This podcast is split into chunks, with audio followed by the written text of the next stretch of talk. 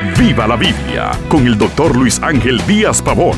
Abra las escrituras y acompañe al pastor en su estudio, porque la Biblia es para vivirla. Una persona comentaba con cierta jactancia que solo le pedía a Dios salud. Yo pregunto, ¿es propio que pidamos por nuestras necesidades financieras? Parece haber personas que piensan que el dinero es pecaminoso o que pedir a Dios ayuda financiera no es algo espiritual. Algunos de estos creen que Dios debe estar contento de que ellos no pidan por sus finanzas. Ofendemos a Dios cuando lo excluimos en algún área de nuestra vida. Cuando no pedimos por nuestras finanzas, estamos excluyendo a Dios de nuestra realidad financiera. El Señor Jesús enseñó que debemos orar por nuestras necesidades materiales. En Mateo 6:11, sobre la oración se nos instruye diciendo, el pan nuestro de cada día, dánoslo hoy.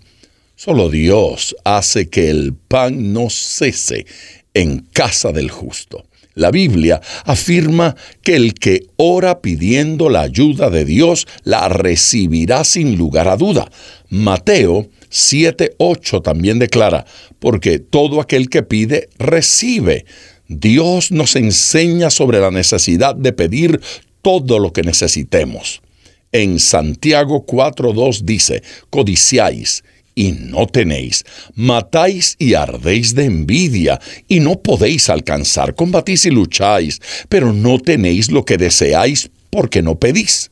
Dice enfáticamente, no tenéis porque no pedís.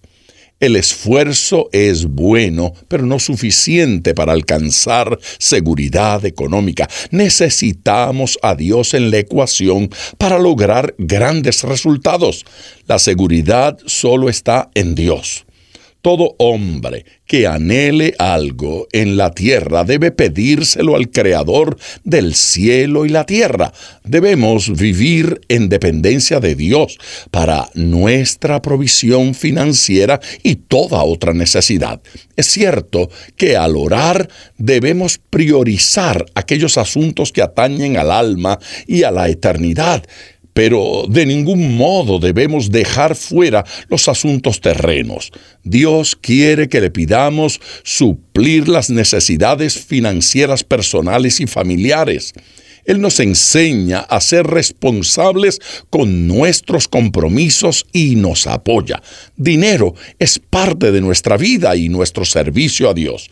En Juan 14:13 dice, y todo lo que pidiereis al Padre en mi nombre, lo haré para que el Padre sea glorificado en el Hijo. Este texto declara que todo lo que pidamos, por supuesto en la voluntad de Dios, nos vendrá. Todo quiere decir sin excepción alguna. En ese todo encontramos la segura provisión económica. De hecho, aquí dice más, y es que cuando pedimos por estos asuntos y el Señor provee, Dios es glorificado en su Hijo Jesucristo. Si no ha estado siendo diligente en pedir por sus finanzas, hoy es un buen día para orar diciendo, Señor, bendice mis finanzas y te honraré con ellas. Mañana continuaré hablando sobre Dios y nuestras finanzas esté atento, le animo, ponga todo su corazón al estudiar las escrituras, porque la Biblia es para vivirla. Acompañe regularmente al doctor Díaz Pavón en su estudio personal de la Biblia. La experiencia de décadas de ministerio de la palabra son vertidas en cada jornada. Usted puede adquirir copias de esta enseñanza visitando nuestra página web www.diazpavón.com. Esté atento, participe en nuestro próximo estudio y viva la Biblia.